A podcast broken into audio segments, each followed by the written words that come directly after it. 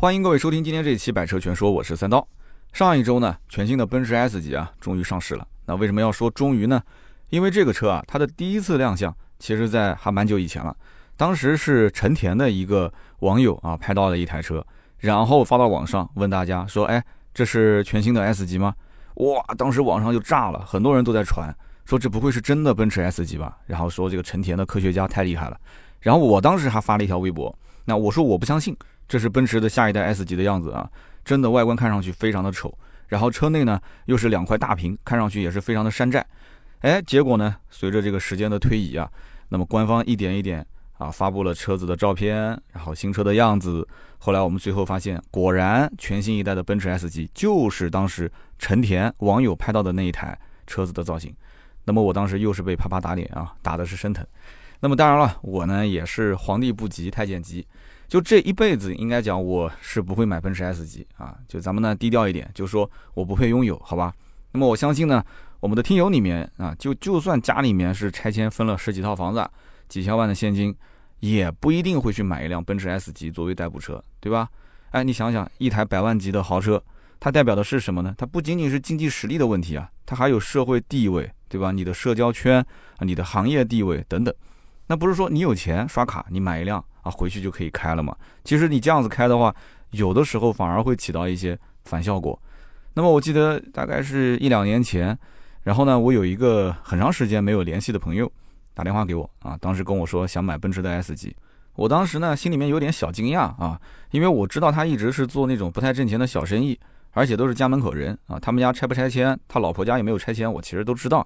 那么我就觉得说他怎么突然就发财了呢？就比较好奇，然后就翻了翻他的这个微信的朋友圈，然后我就发现啊，他是做这个投资电影啊，拍电影、拍电视剧。然后我就在想，他可能是遇到了贵人啊，有贵人扶持，这两年挣到钱也是顺理成章的，对吧？那么有些人挣到钱之后呢，是拿钱去买房啊，去旅行，去投资健康、投资教育。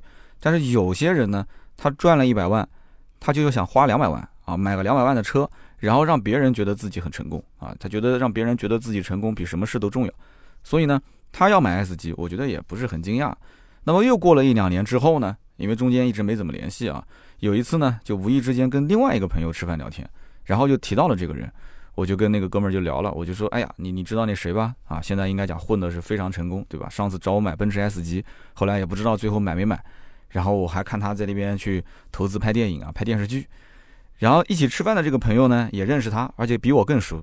那，这个朋友呢就摇摇头就笑啊，他说：“对啊，这个拍电影、拍电视剧啊，最后把自己拍成这个《监狱风云》的男主角了。”啊，我当时一听我就明白了啊，其实看上去是做拍电影、拍电视剧的生意，但其实是啊，就类似那种借贷的生意。大家一听就懂了。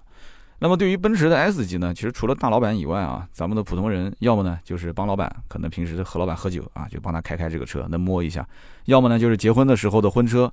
啊，可能是 S 级当做是头车，但是这一代的 S 级啊，我不知道今后在婚车市场是不是能继续那么吃香。因为到目前为止，应该说很多的网友啊，对这个 S 级的评价就是一个字丑。那么丑这件事情呢，我们可以放到后面再分析。我们先说一说这款车现在目前上市一共是几个配置。S 级呢，我之前也是大体上评价了一下啊，然后呢，大家可以回听一下我们去年九月份的一期节目。那么现在正式上市了。它的一共是五个配置，从 S 四百、S 四五零到 S 五百。那么入门的价格呢是八十九点九八万，那么最顶配的 S 五百呢是一百八十一点八八万。啊，这个版本基本上我觉得应该买的人是凤毛麟角。那么这个车全系都是三点零 T 双涡轮，然后高中低配三种不同的功率，再匹配一个九速的手自一体变速箱。那么我们先从这个车子最入门的版本开始聊起啊，它的入门级呢八十九点九八万，那么比上一代的。这个奔驰 S 级呢，入门门槛稍微高一点，上一代的入门是八十五点二八万，大概贵了四万块钱。但是我们知道很多的大老板买新不买旧，对吧？四万块钱，一百万都花了，还差这四万块钱吗？而且这一代的车型呢，明显是就是整个的内饰科技感看上去强了不少啊，科技配备确实也丰富了一些。所以呢，多花四万块钱就当做是多买两个大的 iPad 不就行了吗？是不是？哎，自我安慰一下，其实大老板都不需要自我安慰啊。那么到了 4S 店，结果一问价格，才发现浅了啊，肤浅了。为什么说肤浅了？全新的奔驰 S 级啊，真正的入手行情是需要在此基础上再加价十万，甚至更多啊！我在外面看到甚至有十五万、十七万的行情，反正起步基本上都是加价十万。那么加价怎么加呢？十万块钱买装潢能买到什么东西呢？啊，那你又浅了，肤浅了啊！十万不是买装潢，十万是现金啊！有人说不是现在不让加价了吗？没有关系啊，有办法啊，而且也是合法纳税啊，就是在官方指导价的基础上加十万，然后算在你的全款里面，直接发票金额高开。你比方说这款车是八十九点九八万加十万，那就直接开票九十九点九八万，哎，是这么样的一个卖法。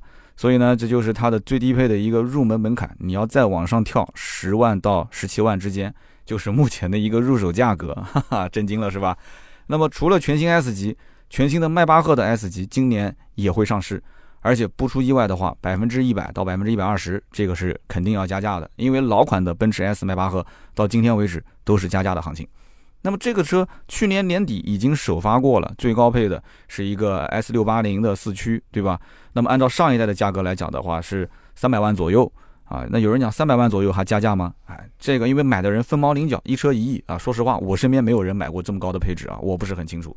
但是呢，看我们的二网行情也是要加价的。那么以后呢，还会出迈巴赫的 S 五六零、迈巴赫的 S 四五零啊，相对比较的低配，一百五十万到两百万的样子。那么比较有意思的一件事情就是，奔驰的 S 级啊，迈巴赫的 S 级，它的首发是在咱们中国的广州车展，是全球首发啊，在广州车展，这应该说是奔驰 S 级全球首发第一次啊，在中国这个土地上，所以因此我们可以知道，奔驰是已经瞄准了中国老板的钱包了，而且不出意外的话，奔驰应该是挺看好中国未来几年的一个啊整个经济的一个一个一个行情啊。所以与此同时，全新 S 级的 AMG 这个车子呢，后期也会上啊。S 级的 AMG 那就更加另类了啊。这车目前的网上也只是几张谍照。那么当然了，我们今天的重点肯定不是聊迈巴赫，也不是聊 AMG。我们今天呢，就好好的聊一聊全新的奔驰 S 级。那么这一次的奔驰 S 级上市当天啊，正好是奔驰一百三十五岁的生日。那么奔驰的新浪微博啊，也是发了一条，说一百三十五岁对于我们来说，一切才只是起点。然后下面配了一张全新 S 级的海报。大家都知道啊，这个微博讲究的就是互动啊，你转发过来，我转发过去，然后互相在下面评论。那么这个时候就有意思了啊，奥迪和宝马，然后就纷纷的过来，就送上祝福。奥迪呢发了一条微博，是这么说的：许完愿了没有？可以开灯了吧？然后这个微博上面呢附了一张自己家纯电动家族的一个海报啊，海报上的车灯都是闪着的，然后炫耀一下自己的登记啊，就明显蹭流量嘛，是不是？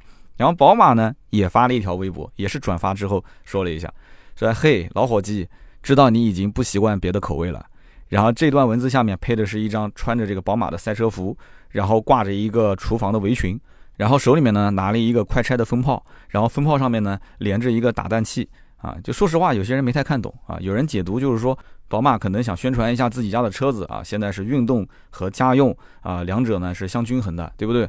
那么也有网友解读成什么呢？我就是来捣蛋的，哎呀，那个快拆风炮上面不是插了一个打蛋器吗？我是来捣蛋的啊。那么几条这个微博互动也是成了一个热点，大家也在转发啊。那这个表面上看呢，啊，大家是一团和气，那实际上来讲是暗流涌动。应该说，在这个级别的竞争是生死之争，因为在燃油车市场，你的旗舰级车型定在什么位置，在大家心目中是什么样的一个印象，对你所有的全车系的车型都有非常大的影响。那么奔驰的 S 级呢，在全球的汽车历史当中，应该讲它的地位和分量都是非常重的，对吧？大家也知道，我经常会吐槽奔驰车的这个质量不好，那个质量不好，是吧？奔驰 S 级其实也有一些小毛病啊。有机会我请几个奔驰 S 级的车主，我们可以到节目里面好好来聊一聊。那么，但是到今天为止，应该说没有几款车，说在整个的燃油车的历史上跟它比啊，就是轿车级的车型啊，跟它比能跟它在分量上、地位上相媲美的。那可以讲，从迪拜的土豪到政界的大佬啊，奔驰 S 级几乎都是标配。那么大家还记得，二零一七年的时候，沙特的国王和他们家家族的成员啊，包了好几架飞机，然后直接来北京。然后北京一落地之后，他干了一件什么事情啊？就是租了 N 多的奔驰 S 级、迈巴赫 S 级、奔驰的大 G 啊，就给他们家家族的成员啊，每个人配上个几辆啊，能租的当时的迈巴赫 S 级基本上都租过来了。我当时记得北京的。当时租赁的行情，迈巴赫 S 级那几天价格是翻了好几倍，所以由此可见啊，这个奔驰 S 级根本就不缺广告啊，就不需要像我的节目说还帮他去什么宣传，帮他去舔，不需要，就是那么多的政界商界的大佬，只要一出行用这个车，那就是个活广告，对吧？这个是别的品牌羡慕不来的。那么到今天为止，奔驰 S 级变得这么运动，而且里面又贴了这么多大屏，那么未来的商界、政界大佬是不是还把这个车作为他的最爱啊，作为他的代步的工具？那么就目前来讲的话，网友是不看好的嘛？网友就是在骂嘛，说啊这车越设计越丑，对吧？都是廉价的屏幕。但是这车应该讲到目前为止，全球的流量都不低，大家都在关注，是不是？因为毕竟是 S 级旗舰级老大哥换代了，然后宝马、奥迪也跑过来蹭一波流量。那么其实你要说这车丑吧，你用丑去概括它，我觉得有点片面。为什么呢？因为我呢也想去从另外一个角度啊去理解它。那么我们要想从另外一个角度理解它的话，我觉得我们首先应该是回顾一下奔驰 S 级的历史。你如果说它现在长丑了，对吧？你说岁月是把杀猪刀，那你首先要让我知道你以前小鲜肉的时候你长成什么样，对不对？你看我们这两天天天群里面有人在发那个什么刀刀刀刀刀，呃，什么是一把杀猪刀，说这首歌是为我写的，这搞得我也很尴尬。所以呢，你们也没看过我年轻时候的模样，对不对？我是一四年之后才做自媒体的，那个时候还没有视频啊。大家真正见到我的话，应该是从一六年开始，那个时候我其实已经三十好几了，对吧？所以有机会给大家看一看我以前小鲜肉时候的模样啊。所以你就知道我现在其实保持保持的还挺好的。嘿 嘿哎，说话为什么有点颤抖啊？那么我们可以看一看前几代的 S 级。那么从它的第一代开始啊，第一代呢其实不叫 S 级，S 级在前面的大概四代的时候都是用。啊，这个数字来做代号，一直是到了第五代才第一次打上了 S 级的这个标签啊。它第一代车型叫220，220呢是 S 级的鼻祖，大概是在1951年到1954年，应该讲是我的父辈的那个年龄段了啊。上个世纪的五十年代初期，当时欧洲呢是刚刚经历二战，所以呢，呃，整体来讲的话，整个欧洲应该是百废待兴啊。那么欧洲的车企当时的精力都是放在小车上。因为大家都是刚打完仗嘛，没什么钱，能有个代步车就可以了。但是德国呢，还是一个战败国。但是奔驰就认为我是要坚持去做大排量的豪车的，因为我如果上来就做那些廉价的小车的话，我的品牌的形象是没办法立的，对不对？那这个路线呢，后来被证明是对的啊，要抢占先机，高举高打。就品牌在上面的这个高位啊，如果是立住了，你下面的产品才能畅销。所以奔驰的 S 级的。这个当时的历史就是从二二零开始的，也可以说这是奔驰的一个命根子啊。那么第二代呢，就是二二零 A，那么加了一个小 a 在后面。那么后来还延伸出了二二零 S 和二二零 SE 啊。当时的这个售卖的时间从五四年到五九年。那么这一代的二二零 A 呢，应该说是从幺八零的这款车基础上发展来的。那这个幺八零又是什么车呢？幺八零就是奔驰 E 级的老祖宗啊。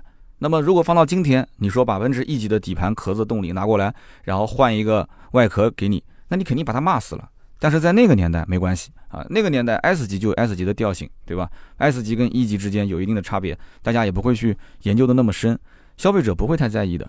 所以第二代的亮点是在于这个车是采用了全新的承载式车身。有人讲承载式车身有什么好说的呢？那是今天，在一九五四年到五九年那个时代，大多数的车子用的是老爷车的车身。记住了，是老爷车的车身，那现在是换成了全新的承载式车身，这两个概念应该说是两个时代的产品了。所以那个时候呢，我们可以看到，奔驰是把很多的一些新科技啊，很多的一些啊新玩法就放到了这个奔驰 S 级的旗舰级车上。那么土豪也很喜欢这种体验啊，对不对？买到的永远是最新的。那么到了第三代，第三代呢就细分了很多的一些车型，比方说啊早期的220啊，包括后期的 300SE 的系列。那么，一九五九年到一九六五年，这车呢一共是卖了大概六年的时间。那么这个车型这一代有个最大的特点，就是带一个尾鳍啊，它的车身设计有一个类似尾鳍的线条。那么在当时整个的欧洲或者说德国车的整体的一个风格取向，应该说是比较保守的。哎，当时这个车的设计出来之后，大家觉得很另类。我估计就跟今天看到全新的奔驰 S 级的感觉是一样的，觉得不太能接受。而且当时的美国车是黄金年代。啊，一九五九到一九六五年是美国汽车的黄金年代，当时的美国车更加的奔放啊，有那种火箭车身啊，又长又宽。当时的美国的豪车应该讲也是影响了全世界的啊整体的一个造车的氛围。所以说，德国车，德国的奔驰 S 级当时出了这个造型啊，争议还是比较大的。那么第二一点呢，就是三代的奔驰 S 级啊，它也是在安全性和舒适性上面啊，也做了一些创新的东西啊，比方说它在方向盘上面呢，做一个软垫的一个包裹。为什么要在方向盘上面做一个软垫包裹呢？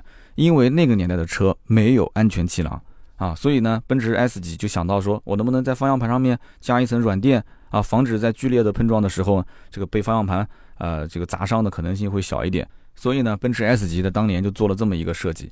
而在这个舒适性方面呢，奔驰 S 级在一九五九到六五年，就这个年代就已经有空气悬挂了。你想一想，空气悬挂到今天，啊，也只是豪车，特别是百万级豪车才有可能标配的东西啊。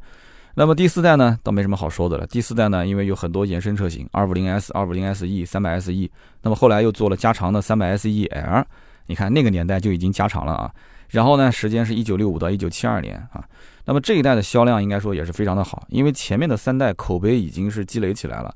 整整的七年时间啊，一共卖了四十万台车，在那个年代啊，应该讲是非常非常不错了。那么奔驰 S 级在那个年代卖的好的原因其实很简单，主要就是一个呢，车型比较多啊，有加长版、有防弹版、有半敞篷的版本。第二个呢，配置高。第三个呢，就是整体的品牌形象啊，已经是大家都公认了啊，开个 S 级旗舰车型啊，奔驰可以了。那么到了第五代，我们刚刚讲的，到了第五代的车型才开始用了 S 级的这个名头，代号叫幺幺六。但是其实中国老百姓对于第五代奔驰了解还是不是很多，因为它还没有到中国来啊，五代六代都没来。五代呢，从七二年到八零年也是卖了将近八年的时间。这一代呢，唯一有一个亮点就是它是全世界第一款拥有 ABS 的车型。ABS 不是 ESP 啊，ABS 防抱死。那么在七二年到八零年，奔驰 S 级加 ABS 也算是一个创新了。但是这是要选装的，所以你看到现在的全新奔驰 S 级，先进的东西都是让你掏钱去选装的，对不对？当年的 ABS 就相当于是先进的配置，你需要再掏钱去买，这是它的一贯的套路啊。从当时七几年开始就已经是这样了。那么到了第六代的 S 级呢，代号是幺二六，一九七九年到一九九一年也是卖了非常长的时间，卖了整整将近十二年的时间。那么幺二六呢，应该说是奔驰 S 级也是史上销量最大的，卖的时间长嘛。那么这一代的车型啊，有开始商用的安全气囊了啊，然后呢，这个中国呢也开始有一小波人。从国外通过一些啊非正规的渠道，然后导入到中国市场来上个牌照，对吧？所以在当年路上已经有一些中国人能看到第六代的幺二六的奔驰 S 级了。所以大家对于奔驰 S 级的印象可能就是从这个地方开始的啊，是个老板的车，是一个这个土豪的车，对不对？可能有权有势的人啊，就是开的这个当时的奔驰 S 级。那么到了第七代，这就是大家非常非常熟悉的 W 幺四零虎头奔了。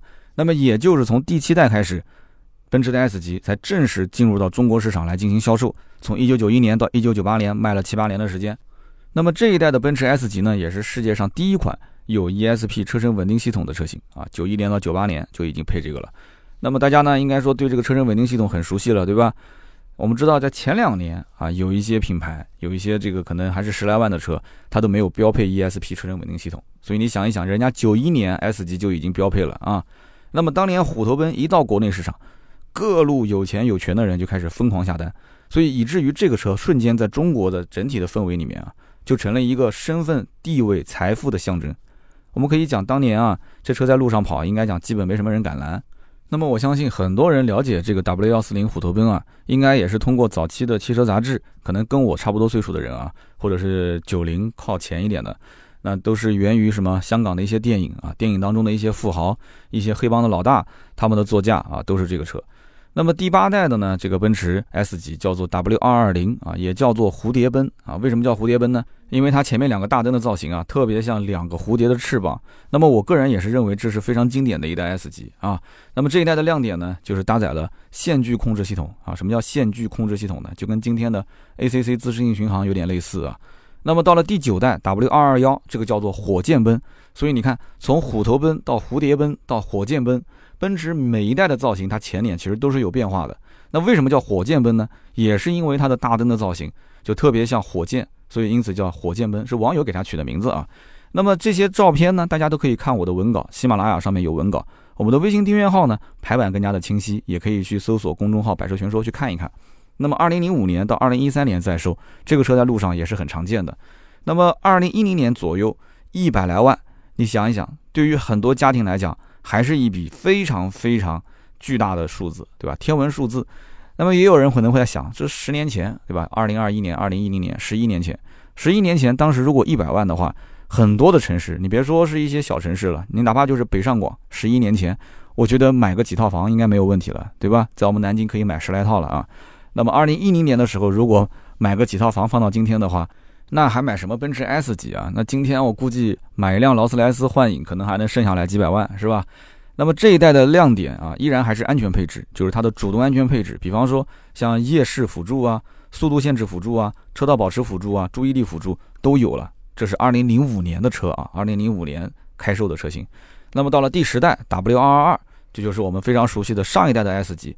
现在有一些 4S 店呢还在售，这从13年开始卖，一直卖到今天，也是七八年的时间了。那么大多数的 4S 店，这个 W222 现在应该是已经卖完了，没有了。而且据我了解啊。W 二二当时最后一批车竟然是没有优惠在对外卖的，很多的城市当时车主看到了新款的 S 级的造型，就完全无感，然后呢就赶紧去 4S 店问说，哎，这个这个时代的最后一批车还有没有？有，当时指望说还能优惠一点，但是没有优惠，很多地方都是加价，加两万装潢、三万装潢都是这么卖的。所以说，奔驰 S 级对于有一些土豪来讲真的是刚需啊，真的是刚需。那么豪华感应该说是奔驰 S 级营造的一个。怎么讲呢？就是标杆性的一个卖点。那么双联屏的设计，在当年是上一代车型啊，双联屏到今天其实很多人都在模仿，是吧？那么整个的时代造型，应该讲也是符合绝大多数的这个中国消费者的审美。应该讲全球卖的都很好，但中国人还是喜欢这种，就看上去呢比较的大气、稳重啊、端庄啊，就通俗点讲就是好看。那么没有对比没有伤害，所以我前面不说了吗？你得要看看前面奔驰 S 级的小鲜肉的形象是什么样。你再看看现在的样子，所以你就知道为什么大家会说它丑啊，会说这个岁月是把杀猪刀啊。所以有些人看完这个造型，看完这个内饰呢是有落差的，但是我相信也会有些人心中还是暗暗自喜啊，觉得说，哎呀，这新的奔驰 S 就跟以前不一样了，没有那么油腻了，对吧？感觉就是年轻了，是不是？那么奔驰 S 级呢，它其实自己也有一个吹牛逼的资本啊，它的广告语叫什么呢？叫做汽车发明者再次发明汽车。所以你看，它其实野心是非常大的，就是我就告诉你，我是老大，我也不跟你谦虚。所以像那些什么奥迪的 A 八啊、宝马的七系啊，甚至包括雷克萨斯 LS 啊，只要有我一天在啊，你们肯定是老二、老三、老四轮流坐，老大的位置你就不要想了啊，无法撼动。那么时代的 S 级时段的历史，S 级到底代表什么？其实你回顾它的历史，你去数一数，除了频繁会出现豪华、安全，你还会发现它经常会用一个词叫做世界上第一款采用什么什么什么技术的车型。因此呢，像奔驰 S 级的这种车子啊，我觉得至少从全球汽车历史的这种定位上来讲，它的整体的分量，它的江湖地位，那肯定是非常重的，这个没有任何的可以质疑的点。那么作为旗舰级的一个标杆，它在很多技术的创新啊和大胆的运用上面，应该说是对于整个行业的推动都是有非常大的帮助的。因为 S 级用了嘛，S 级用了以后，大家就看了，好，你双联屏我也双联屏，对吧？你用 ABS 我也用 ABS，你用 ESP 我也用 ESP。所以 S 级其实，在燃油车的整体的这种发展进程当中啊，它是非常有作用的。但是现在的整体的汽车趋势是什么？是电动化，是网联化，是自动化。所以 S 级其实还是蛮担心电动车的一个崛起的，因为它是燃油车的王者。但是你要如果放到电动车的领域，它的很多的科技配备啊，它真不一定能打赢它的对手，甚至人家比你便宜三分之二的钱都不止，对吧？但是你的配置都没有人家高，那么豪华这个东西呢，其实是奔驰 S 级唯一可以拿得出手。但是现在年轻人对于豪华的理解和上一辈又不一样了，所以这就是奔驰 S 级需要考虑的问题点啊。那么当然了，你看一看奔驰 S 级的历史，你也会看出来，其实我们国内整个社会的发展，那在虎头奔的那个年代，你说什么样的人能买得起一个百来万的车？九几年的时候，九几年很多的家庭一个月的收入可能就小几百块钱、千把块钱。啊，百万的现金在南京，就像我前面说的，真的是可以买十来套房子了，对吧？那么早年下海的只是做生意的那帮人，他们是先富起来的，对吧？名利双收嘛，普通人根本连 S 级一个轮子都买不起。那么现在呢，车价没有变，啊，房价是变了嘛？那翻了不知道多少倍了。当年一百万的 S 级，今天还是一百万，但是当年几十万的房子，现在已经是几百万，甚至上千万了。那么在这十几年的变化当中啊。应该说，这个社会也是造就了非常多的中产阶级啊，然后通过什么拆迁啊，这个那个的，也造就了一部分的富人啊。我们只能说是富人。那么这些富人呢，你比方说一些老大妈啊，说黄金保值，跑到那些超市里面啊，一些商场里面去抢购黄金，他的身价可能也是上千万啊，甚至几千万。但是他们的消费观念是不会允许他们去买一个一百多万的车的。我说对不对？啊，你不信问问咱爸咱妈是不是这样的？所以呢，咱们也不要泄气啊。到今天为止，说真正有能力去承担一辆奔驰 S 级的人，还是极其少数的啊。也有不少人呢，其实可以消费得起，但是大家有自知之明，觉得没有这个必要。但是随着这十几年的变化，这个所谓的少数的数量，它也是呈现一个几何式的增长。所以呢，这里面就有意思了啊！这个几何式的增长到底是在哪个年龄段、哪些行业里面、哪些人去买呢？对不对？大家是不是跟我一样也很好奇啊？这到底是什么样的人最近这几年十来年的时间都发家了呢？好，我们下面呢就说说这个问题啊。S 级，我们为什么说它长得丑？其实很大的原因是在于奔驰是想要迎合市场，因为奔驰通过大数据去算法算出来，现在 S 级的百分之四十销量是在中国的。那么中国 S 级的车主平均年龄不到四十岁。不到四十岁是什么概念？那就都是一帮八零后啊！八零后，大家是不是很惊讶？我就是八零后啊！但是事实是我没有买到奔驰 S 级啊，对不对？我只是它最入门的奔驰 C 啊。那么我就等于是拖了八零后的后腿嘛，对不对？它的这个统计数据就少了我这一个点。那么，所以我们会看到一个非常有趣的现象：以前的奔驰 S 级的车主买完车啊，它相应的配套可能会跟上。比方说啊，这个没有钱的、没有条件的，就配几块表啊，配几个包。那么有条件的呢，就配配司机，配配秘书啊，出门多气派啊。但是现在的八零后车主就 S 级啊，他是很随性的，他不需要这些东西包装啊，对不对？车子可能是社交的一个啊硬性的条件，没有办法，公司做大了，对吧？可能很多副总都要配车，那你作为大老板，你配个 S 级很正常。那么他不会在那么多的场合里面说，又是夹个包啊，又是名表，又是带司机，又是秘书，不需要。现在绝大多数的年轻的这些八零后，我们只能讲是中青年吧。那么商务场合穿一个 T 恤，穿个牛仔裤，穿个运动鞋就上车了，真的是这样子。那么也许现在的全新 S 级的设计师啊，他就是考虑到了这一点，他看到了这种变化，所以他就觉得说，我是不是应该在设计上面啊，就要有所突破，去弱化之前的 S 级的那种所谓的俗气的豪华，然后转为现在的这种科技的豪华。是不是？就是他可能考虑到的一个点。那么上一代的 S 级可以讲，我是简单粗暴的，就是那些什么桃木饰条啊，就是用那些啊什么真皮缝线，我来展示它的豪华感。那么全新 S 级现在用这种所谓的科技感，用大屏，用一些他认为还比较富有科技感的车机系统啊，一些一些车载的一些驾驶辅助系统，然后拐着弯让你去感觉到说这个车嗯还是有一些豪华感的，叫科技豪华。那么我们之前在讲奔驰 S 级的外观上啊，都说丑。但是你知不知道，其实这个丑，我们可以用另外一个词来形容，叫什么呢？叫反向套娃。反向套娃是什么个概念呢？就是我们会发现啊，这个车最大的一个特点就是前脸有个三角眼的设计。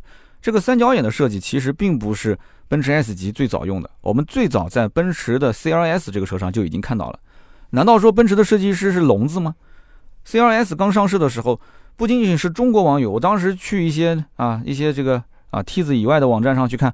很多的一些国外的网友也在骂，说不好看、难看，但是人家就是讲我主打年轻化，就是这个设计啊，就这么定了。然后奔驰的 A 级也是三角眼的设计，所以你看 A 级、CLS 级，这都是针对什么样的人群？都是年轻人群。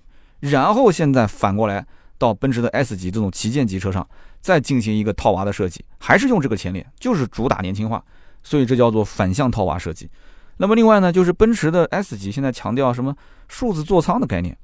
那么我们知道这种内饰的设计啊，你要如果说是不变啊，以不变应万变，你也能让很多的老车主，之前还没有这个实力买 S 级的，现在买了，看看父辈啊，看看叔叔辈开的都是这个车，那我去啊也也去体验一下。但是现在不行，现在整体的风向变了，奔驰的设计师就认为我的内饰设计我就要更大胆啊，我现在迎合的是另外一个年代的人群。所以呢，它的整体的感受就是要造成像那种啊，类似于电动车那种大屏。所以为什么内饰看上去哎，有点像特斯拉的这种电动车的感觉，对吧？屏幕又大，然后它整体的这个车机的界面相对也比较简洁。我们虽然说骂归骂啊，就是说现在好丑啊，但是讲丑的人百分之八九十是不会买的。另外一方面，应该也要看到这种说颠覆之前的造型，完全用一个全新的设计，这是非常有风险的。我觉得这种。应该说胆识还是比较值得敬佩的啊！我们以前觉得说奔驰 S 级那种造型啊，那种所谓的豪华感下来的应该是什么人呢？那肯定是大老板啊，土豪嘛，大肚翩翩，夹着个小包啊。那么现在呢，奔驰 S 级，你看 S 四五零的四驱版还加了一个运动包围，那么你穿着一个牛仔裤，穿个运动鞋，你下来之后背个小书包，OK 啊，这种状态也是完全 OK 的。很多大老板都是这样啊，出门要带个电脑，背个双肩包，很正常。但是我之前在去年九月份的节目当中也提过一点，我说中国的八零后其实是很怀旧的。就如果说主打八零后的市场，还真不如把以前的 W 幺四零虎头奔拿出来把外形复刻，然后里面就做成现在的奔驰 S 级的样子啊。我当时对外观还是有一些啊保留意见的。八零后毕竟是比较特殊的一代人啊，因为整个的时代的这种变化特别的快，一直在变，所以呢，对于我们来讲，一直是处于一个挑战的一种氛围。所以呢，现在的社会上，你说能站在 C 位上的八零后，那绝对是一番清洗之后留下来的啊。我们不敢说是什么精英吧，反正最起码经历的事情应该是不比那些七零后、六零后要少啊。可能说我们相对来讲物质方面啊是没有他们那么匮乏。但是挑战真的是非常大啊！要上学，对吧？然后高考扩招啊，工作也不好找。然后出来之后呢，又没有福利分房，对吧？还要为房子去打拼。所以呢，现在整个的互联网的大浪潮，花花世界，我们的生活看似是很富足，但是其实包袱非常的重，压力非常的大。我相信讲这一段话，很多八零后应该都能理解。那么九零后呢？九零后跟我们又不一样了，因为 S 级它后面可能要卖很长的一段时间。我们前面看到都是六到七年、七到八年都不换代。它后面很有可能会是九零后成为它的主力客群，那么九零后大多是喜新厌旧的，而且九零后没有那么多的情怀，没有那么多的怀旧，啊，你说 S 级现在符合八零后的胃口，可能过个三五年，八零后也不去玩 S 级了，是不是？什么虎头奔啊，这些什么什么什么蝴蝶奔啊，这些不重要了，九零后要的就是现在所谓的豪华感、科技感，是不是？S 级现在是一种叫什么破后而立的这种架势，它就是把之前不要的东西。啊，或者说，我觉得还是我的优势东西，我把它丢掉，既得利益丢掉，然后我再去找一找现在的九零后、八五后那些人，他们要的是什么？所以你想一想，今后的这些 S 级的车主，那真的不是我们以前想象中的那种样子。你说现在的这个 S 级车上，这些什么声光电的新潮科技根本就不值钱了，反正这个那个的。但是对于九零后来讲，其实这些东西可能就是他们想要的。老一辈的眼里，科技其实都是廉价的。什么手机也好，电脑也好，对他们来讲没有什么兴趣，这不是豪华。你说家里面啊，花了一个六位数，配了一台配置非常逆天的电脑，但是可能用不了一两年，这就变成了一堆电子垃圾了。但是哎，上了岁数的一些人，他花了也是同样六位数啊，甚至七位数，收藏了一套这种红木家具，那可能过个十年八年，这一套红木家具的价值反而又上涨了啊。所以这就是老一辈他不去研究电脑，但是会研究收藏。啊，讲到这个事情，我们也可以讲个题外话。前不久有一家公司叫泡泡玛特，很多人听说过吧？上市了，那大家都不太理解，这不就是一个卖娃娃的一个抓娃娃机的这么一家公司吗？怎么可能会上市呢？这娃娃机又不是什么新鲜的东西了。那么后来我看到有经济圈的大佬就评价说，这家公司的产品之所以热销啊，就好比说七零后、八零后玩文玩，那么现在零零后他玩泡泡玛特，就相当于是七零八零玩文玩，它是一种社交，它是一种文化符号。所以你知道为什么现在中年人会有危机感吗？实际上，这种危机感就是渐渐的发现自己是被时代抛弃了，是不被需要了，是这种感觉。所以说，你像劳斯莱斯这种超豪车型，它对于科技就是极度的保守，对吧？我上一次去做直播的时候，不是开了一辆劳斯莱斯的耀影吗？我看到我们的这个直播间的水友啊，就发弹幕说要看一看劳斯莱斯的中控，看一看它的屏幕，结果发现，哎呦，这车子对吧，六七百万了，这屏幕怎么这么小？然后那个车机系统怎么看上去跟宝马一样的？对啊，它就是跟宝马一样的，大家觉得没兴趣了。哎，但是再大的屏幕，它也没有这辆车上有一张顶级头层无伤小牛皮更值钱，是不是这么个道理？所以 S 级虽然没有达到像劳斯莱斯这样的高度，但它毕竟是一个豪华品牌旗舰级的轿车啊。它现在走这个科技感的路线，我觉得是一步险棋。但是这一步险棋呢，也有可能会伴随着非常大的机遇。因为说九零后还是那句话啊，九零后很有可能他不一定是自己创业成功，他可能是父母他不同意买跑车，不同意买性能车，对吧？你可以去买轿车，我随你怎么买，我给你一百来万。哎，最后看来看去发现，其实 S 级也也适合我来开，挺好的，配置啊各方面都 OK。现在很多九零后不都是也是抱着个杯子，天天都讲养生枸杞茶了吗？啊，这台车老爸也能开，儿子也能开，老爸呢开出去至少也是个旗舰级的 S。儿子开出去，那车上的屏幕也也挺好玩的啊，没问题啊。所以呢，这车子开出去呢，啊，也不一定被别人认成是老爸的车啊，也可能是自己买的车，是不是？所以我们前面呢聊那么多，都是一些偏感性的东西。那么接下来呢，我们就说一些理性的东西啊。全新 S 级的产品力到底怎么样？这个车的车长呢是五千两百九十毫米啊，接近于五米三。车身的宽度呢是一千九百二十一毫米，高度是一千五百零三毫米。整体的数据是比上一代应该说是大了一圈。虽然说大一圈，但是并不臃肿啊。你会发现这车实车我们也看过了，看上去还是比较精神的。那么这车搭载的呢是一个 M256 的 3.0T 直列六缸的一个发动机，那么加一个48伏的轻混啊，匹配一个 9AT 的变速箱。这一套组合呢也是目前奔驰最新的一套动力组合，而且车辆是根据三种不同的动力调教，还有配置差异，就分成了 S400、S450 跟 S500 三个级别。那么 S400 呢只有后驱版，没有四驱版。S400 呢有商务型和豪华型两个配置，S450 呢啊是有后驱版和四驱版，S500 只有四驱版，也是最顶配。那么虽然说这个奔驰 S 级网上一直在骂很丑很丑，不过据我了解啊，我身边但凡去看过这个车的，包括我自己也看过这个车，就是你在车外，你其实已经能感受到这车的气场还是很强的。然后拉开车门，你一坐进去，你就会瞬间感觉这台车的豪华感跟以前是完全不一样，跟你旁边看到的宝马的七系。甚至包括奥迪的 A 八也都完全不一样。它不仅仅是那种屏幕的营造，是整体的一个氛围的营造。我可以负责任的讲，就是奔驰 S 级在整体的，就是这种旗舰级轿车应该怎么营造豪华感，就这一方面，它不是用数据能给你列出来的，它就是一种感觉。就这个设计师就是设计奔驰 S 级的内饰的，他就是有这种感觉啊。你你没有办法去复刻这东西，你教也教不会，对吧？有些人与生俱来就有这种能力。然后它整个的车内呢，它有最新的 MBUX 的系统，有 AR 的导航啊，抬头显示要加钱，一万两千六，裸眼的 3D 数字仪表屏也要再选装一万四，然后智能数字大灯也要选装两万六千八，它有很多的一些选装，你要都选满的话，估计又是十几万没有了啊。那么有一说一呢，这车子呢，这个大灯确实也很骚气啊，叫流星雨的智能数字大灯要加钱，那么点亮之后呢，那地上会投射出像流星一样的光谱。那么这个演示的视频在网上也有很多，你大家感兴趣可以看一看。那么这个大灯也可以结合导航的信息，自动调节啊上坡下坡的时候的光线角度。那这个两万六千八的选装价格呢，啊也的确具备这个奔驰的味道啊。那么有人可能要讲了，这玩灯嘛，肯定是看奥迪啊。奥迪要说第二，没人敢说第一啊。其实我说句良心话啊，奥迪的车灯确实不丑啊，很好看。但是呢，奔驰人家只是 S 级车上的卖点比较多，没有必要拿这个车灯出来炫去吹牛逼而已啊。那么这一代的奔驰 S 级具体的配置到底怎么样啊？我们小小的看一下啊。首先，网上有人讲说，入门的 S 级对吧？商务型最低配就已经够用了啊。说奔驰好良心啊。其实对于这种看法，我是持保留态度的。因为你想，都已经到了百万级的这种 D 级车了，入门配置齐全，这是一个标配，这是它最应该具备的属性。那怎么可能说主驾驶座椅给你来个手动调节？那不被骂成狗吗？这就好比说你到高档的五星级酒店。对不对？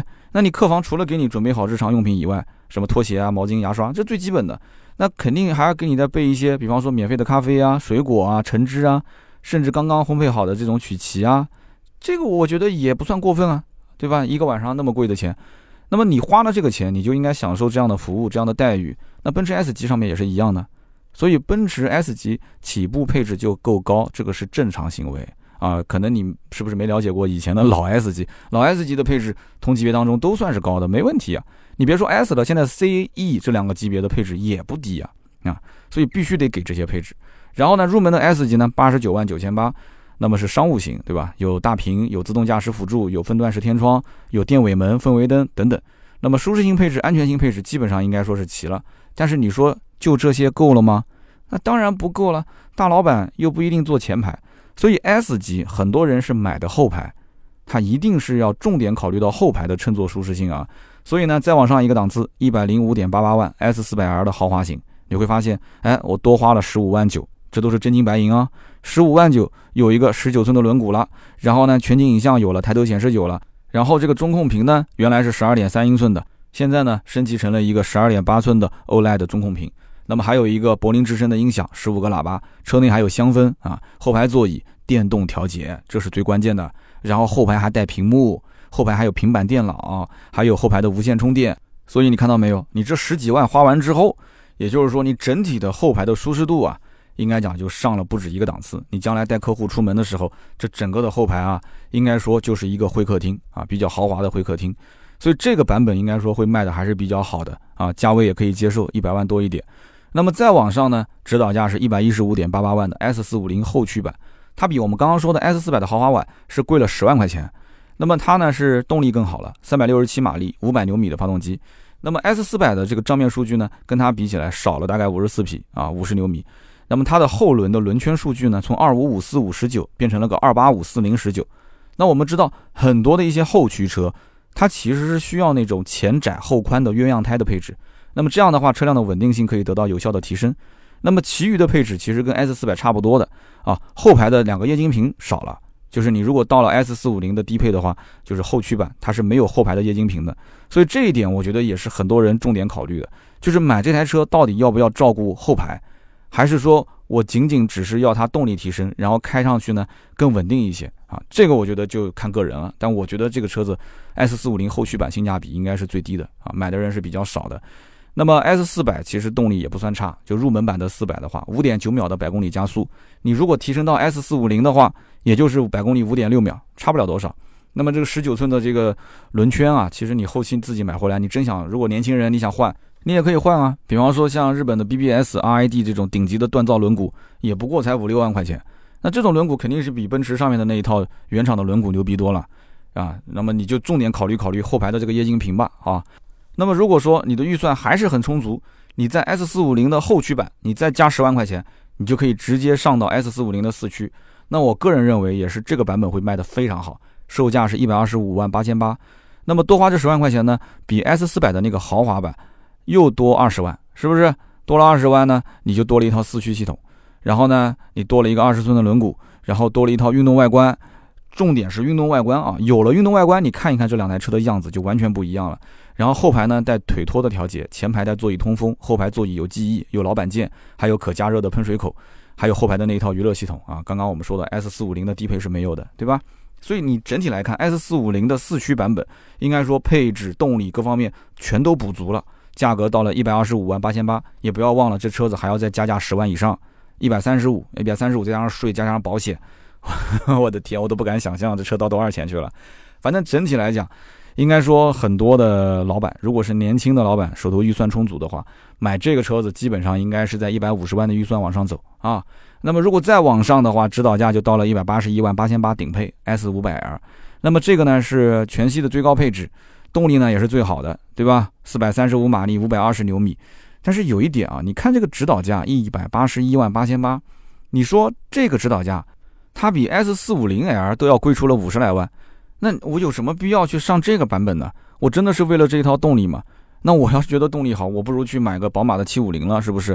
那七六零可能有点贵啊，两百六十多万。那我七五零肯定是够了，一百八十一万多还要加十万块钱。那么你说配置什么四 D 音响啊，什么温暖舒适套件啊，什么主动式啊，这个多仿型的一个座椅，什么头等舱后排这些东西，对于我来讲，我觉得怎么说也不至于说五十来万吧。但是有些老板会考虑，你比方说，我以前认识一些房地产开发商的大老板，人家花个两百来万去买个 W 十二的 A 八都愿意，那你更别说人家愿意花个一百八十多万买个 S 五百了，这才几个钱，啊对他们来讲，他们要的就是低调。啊，迈巴赫呢，毕竟还是有点高调了，S 级低调一点，但是就直接干到顶配，自己开的舒服。有这一类的人，但是凤毛麟角，我可以说绝对是凤毛麟角啊。那么二零二零款的迈巴赫 S 四五零的典藏版四驱的，应该大家要知道价格的话，也就才一百四十五点八八万啊。说这个话，我的内心是有点虚的啊，也就才，就是说在这个语境里面啊，大家不要这个啊断句啊，不要断句。就是在这个语境里面，它是一百四十五点八八万，比刚刚说的一百八十多万是要便宜很多的。那么再加上加价啊，这个价格基础上还要再加个十来万啊，然后加上十来万，其实也比不上 S 五百 L 的价位。其实 S 五百 L 也要加价是一回事的。所以呢，你要真想买这个车，你不如等一等，你就等等迈巴赫，好吧？那么全新 S 级到底哪个版本卖得好？我们其实团队呢是有些争议的。那么我是个人认为应该是。S 四五零的四驱卖的是最好的。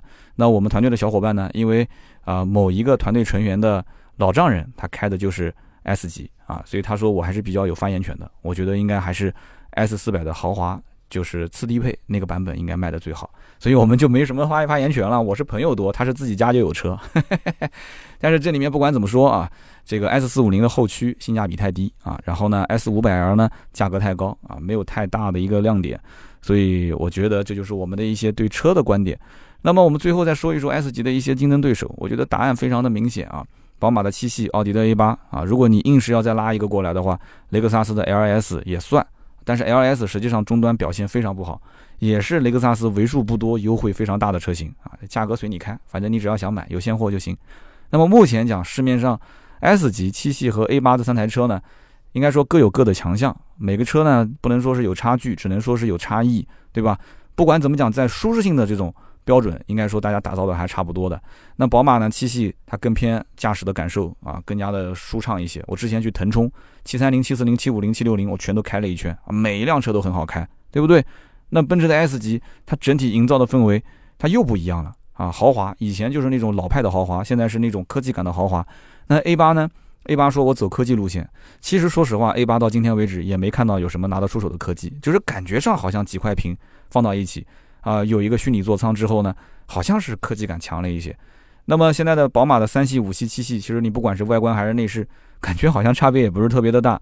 然后 A 八 A 六也是一样的，感觉差别好像也不是特别的大啊。就是你仔细看，肯定是有豪华感的区别的。但是你说简单的去大概的去过一眼，区别都不是特别的大。所以它的主力市场大家都很清楚，D 级车就是看 S 级怎么玩，就这么简单。所以说你要让我去比喻的话呢，我们前面拿五星级酒店来比喻，我觉得奔驰就像五星级酒店的客房啊，宝马呢像五星级酒店的健身房，奥迪呢像五星级酒店的商务中心。你比方说我没有带电脑，那我就想借用一下它的商务中心，对吧？所以这这这就是我的感觉。那我们的编辑当时怎么认为呢？他说我也有个比喻，我觉得这三台车呢就像大学，奔驰 S 级和宝马七系呢就分别像清华和北大，那么 A 八和这个雷克萨斯 LS 呢就有点像浙大和交大。啊，就是说你不能说这些学校哪个更好，那那各自都有最强的专业，对吧？但是呢，大体上啊，对于老百姓可能就这么个印象。我不知道说的对不对啊？大家也可以在我们的 节目下方评论。我相信刚刚说到的几个大学，我们的听友当中一定都有这边毕业的，是吧？都是高材生啊。那么确实啊，怎么讲呢？就是从产品本身来讲啊，差别不大。应该说消费群体啊，各自有各自的特征。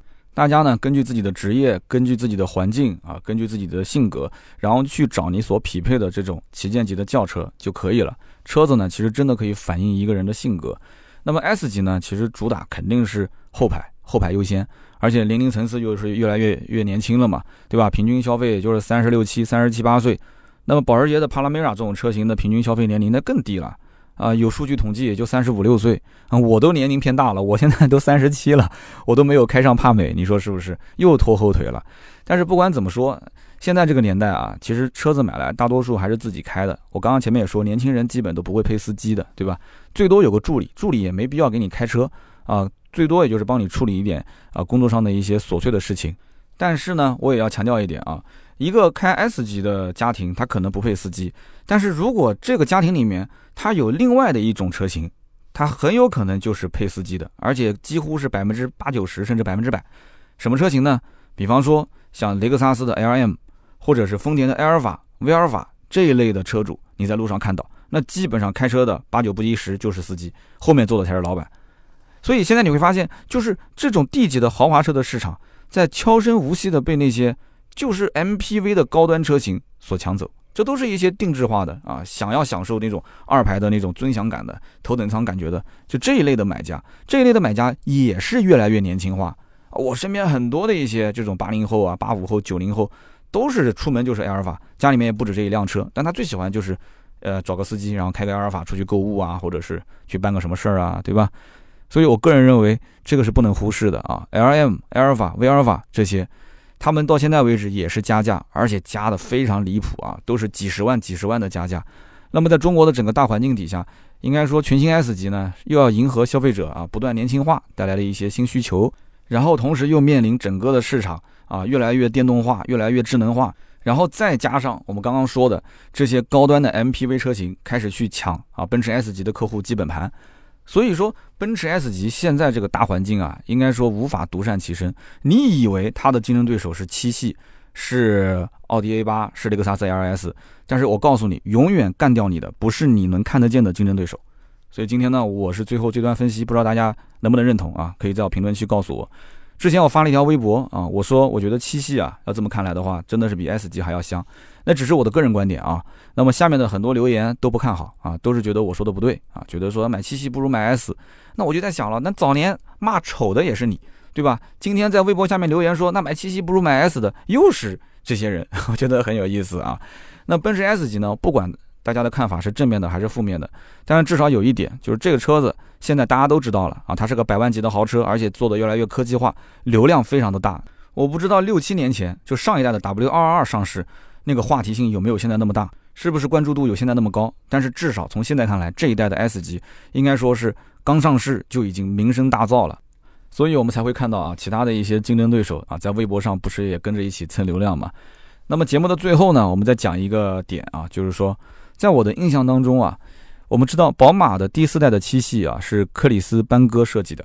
当时的这一代车型也是在外形上有非常大的争议，啊，那么还有一个呢，就是一三款之后的雷克萨斯 LS 是变成了一个沙漏嘴啊，当时的这个设计也是有非常大的争议，但是呢，我们会发现后来宝马十多年的这个所有的轿车的设计潮流都是从克里斯班戈这一代的车型开始延续的，所以因此它也是名声大噪。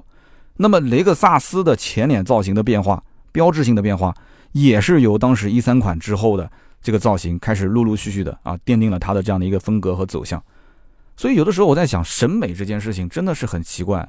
就是有的东西呢，你摆在当下看，你会觉得很丑，但是过几年呢，你又觉得说还不错啊。当然了，那有些设计是属于无论多少年你都会觉得丑的。所以我就不知道奔驰 S 级到底是属于前者还是属于后者。但是现在的对于奔驰 S 级来讲啊，无论变与不变。汽车消费市场是面临一个非常大的一个变化，那如果说它跟着变，可能还会生存；如果是不变，那大概率就是等死，是吧？所以我只能说，不怪这一代的奔驰 S 不给力啊，只能说先前的 S 级啊太辉煌、太经典了。那么这一代的奔驰 S 级呢，成功和失败啊，我觉得现在做结论呢是为时尚早。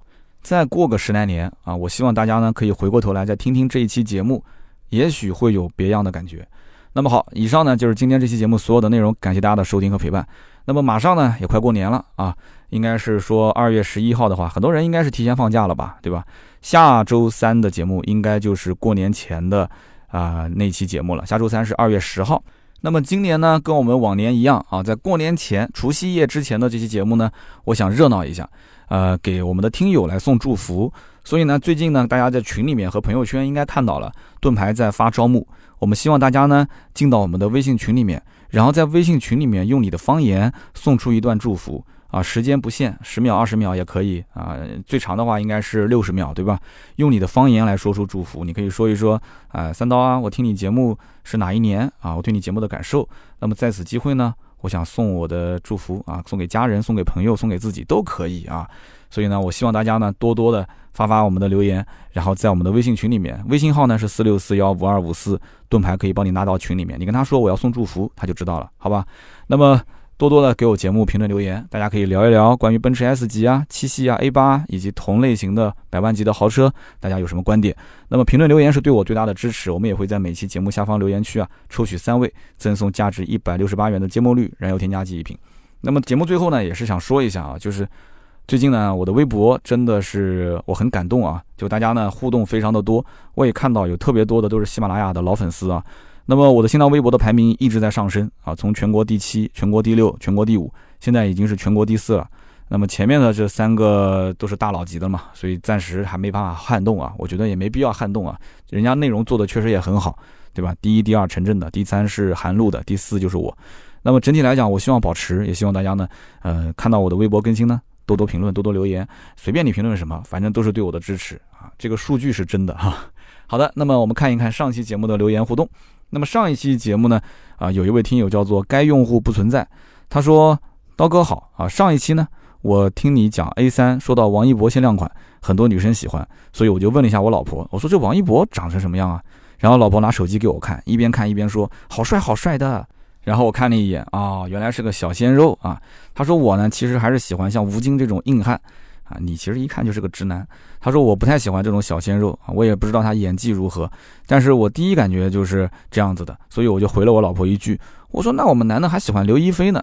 结果这个不说不要紧啊，这一说，老婆就问我是不是有外遇了啊。然后呢，我也不理他，我也不想解释。结果第二天你又说了一期大众的电动车，上来就说是刘亦菲代言的，刚好老婆在旁边又听到了，所以我就很尴尬。幸好后来三刀又补了几句，说男生呢是肯定不会冲着刘亦菲去的，都是冲着车去的，啊，所以才缓解了一下尴尬。这条留言应该说非常有画面感啊，非常生动，非常有意思，我觉得入选当之无愧啊。大家平时听节目有什么好玩的事情，也可以分享分享。那么下面一位听友呢，叫做大泡泡狼啊狼。他说：“三刀啊，这个大众集团应该在两千年的时候就已经非常明确的知道未来的电动车的形态。你可以参考二零零四年上映的《机械公敌》，这里面呢有奥迪的 R S Q 的原型车，他还贴了一个图片在评论区啊。他说：“你想一想，都二十年过去了，大众在新能源里面还是玩了个寂寞啊。我觉得先知先觉不一定就是有先手。大众呢，啊，未来的新能源应该说走的不会太远。那么就如同《三体》里面，无知与弱小不是生存的障碍，傲慢才是。嗯，这句话说得好。他说，八零九零后很多人对于大众。”甚至对于合资品牌已经渐渐无感了。那么未来的大众的信仰崩塌之后，在新能源或者说是智能汽车领域，还是拼命的玩减配这一招，我相信他会死得很惨。我支持你，讲得非常好啊！这一位叫做大泡泡狼阿狼，下面一位听友叫做珠穆拉玛雅，珠穆拉玛雅，他说我每一次听电动车啊这种内容，我就比较感兴趣。我也是预感二零二一年会是电动车的一个大年。三刀能不能多讲几期，就关于新能源电动车的专题啊，包括电动车的关键技术啊，电池啊，自动驾驶啊，还有智能互联等等，还有就是一些品牌车型之间的对比啊，市场的一些分析，未来的一些发展方向，我特别感兴趣。那么其实你看一看我今年的节目啊，今年开年来十一期，现在是十二期节目，这里面有将近一半。说的都是电动车，那么每一期电动车里面都会涉及到刚刚这位听友讲到的这些电池啊、自动驾驶啊、智能互联的技术，包括很多人最近说这个比亚迪的 DMI 啊、超级混动，能不能让我好好的聊一聊？所以我就说嘛，我的特约节目一定是好多人不听的。比亚迪的这个超级混动的技术，我有一期非常详细的讲解，就是特约节目，是比亚迪当时提前给到我官方的资料啊，让我去做喜马拉雅的这个内容特约。那期节目，我个人认为还是非常非常干货的，因为这里面很多资料是没有你演绎的成分啊，就官方给到什么就是什么。但是可能很多人一看到是特约，听了几句之后呢，就直接切出去了。然后现在又来问我说：“哎，能不能聊一聊这个比亚迪的超级混动啊？”啊，其实我的节目里都有。好的，那么我们今天就聊那么多吧。希望大家呢也是多多支持我的节目，评论留言，也不要忘了啊。我们在除夕夜的前一天，周三的节目呢，有听友送祝福。大家呢，只要是加我们的微信四六四幺五二五四，你跟盾牌说我要送祝福，会把你拉到群里面来，然后你的语音就很有可能会在我们的节目当中进行播放。全中国好像是三十一个省吧，我可能没记错的话，应该是三十一个省份。我希望我们每个省份都有我们的老乡，哈哈，我们的好朋友，包括我们全球各地的，还有一些海外的朋友啊，也可以说一说你在哪里呀？然后呢，想送点祝福给家人啊，都没有问题。现在疫情，我相信应该也回不了国吧。所以呢，大家呢可以积极的参与，多多的发语音留言，我会用我的录音笔翻录，然后放到我的这个音频节目里面来。好的，那么今天这期节目呢就到这里，我们周六接着聊，拜拜。